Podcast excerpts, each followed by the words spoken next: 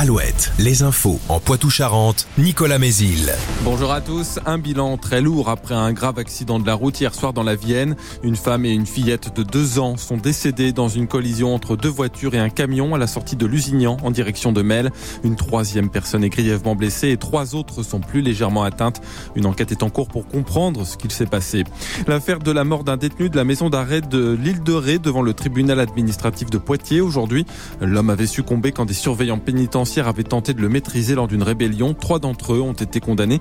L'administration pénitentiaire leur a retiré la protection fonctionnelle, laissant à leur charge des dommages et intérêts à verser. Et c'est cette décision qu'ils contestent.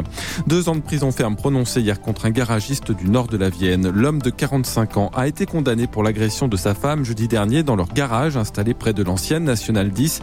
Le couple était séparé. Le quadragénaire en pleine crise de jalousie contre le nouveau compagnon de sa femme a tiré un coup de feu sans atteindre sa victime par la violence de l'agression.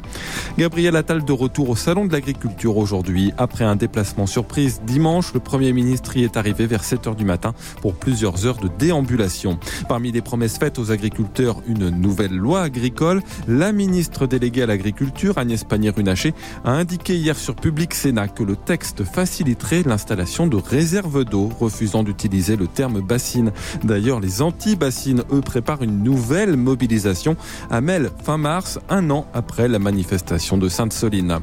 On vous en parlait la semaine dernière, c'est aujourd'hui que les eurodéputés débattent d'une directive instaurant une visite médicale obligatoire tous les 15 ans pour conserver son permis de conduire. Elle serait même à passer tous les 5 ans pour les chauffeurs de camions et de bus. Les eurodéputés voteront demain. Selon un sondage IFOP pour le Parisien paru dimanche, près de 6 Français sur 10 sont favorables à cette mesure.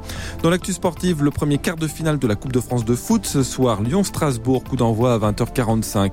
Et en basket, un bon résultat pour l'équipe de France masculine. Les Bleus ont battu la Bosnie hier soir pour leur deuxième match de qualification à l'Euro 2025 et sont premiers de leur groupe.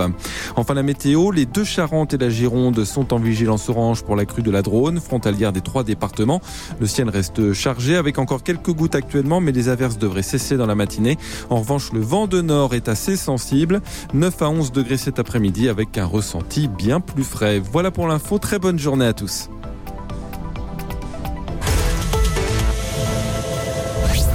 Le matin Alouette. Alouette. 6h10.